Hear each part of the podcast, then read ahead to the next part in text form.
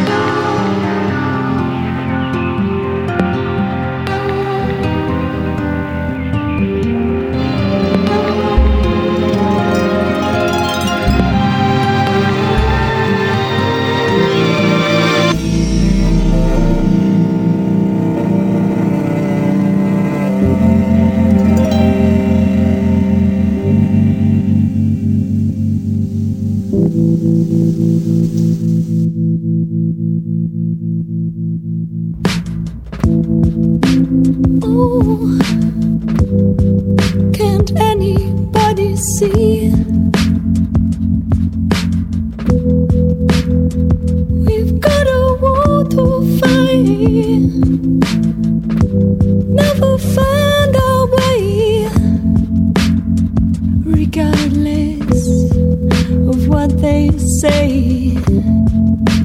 How can it feel this wrong? From the smoke.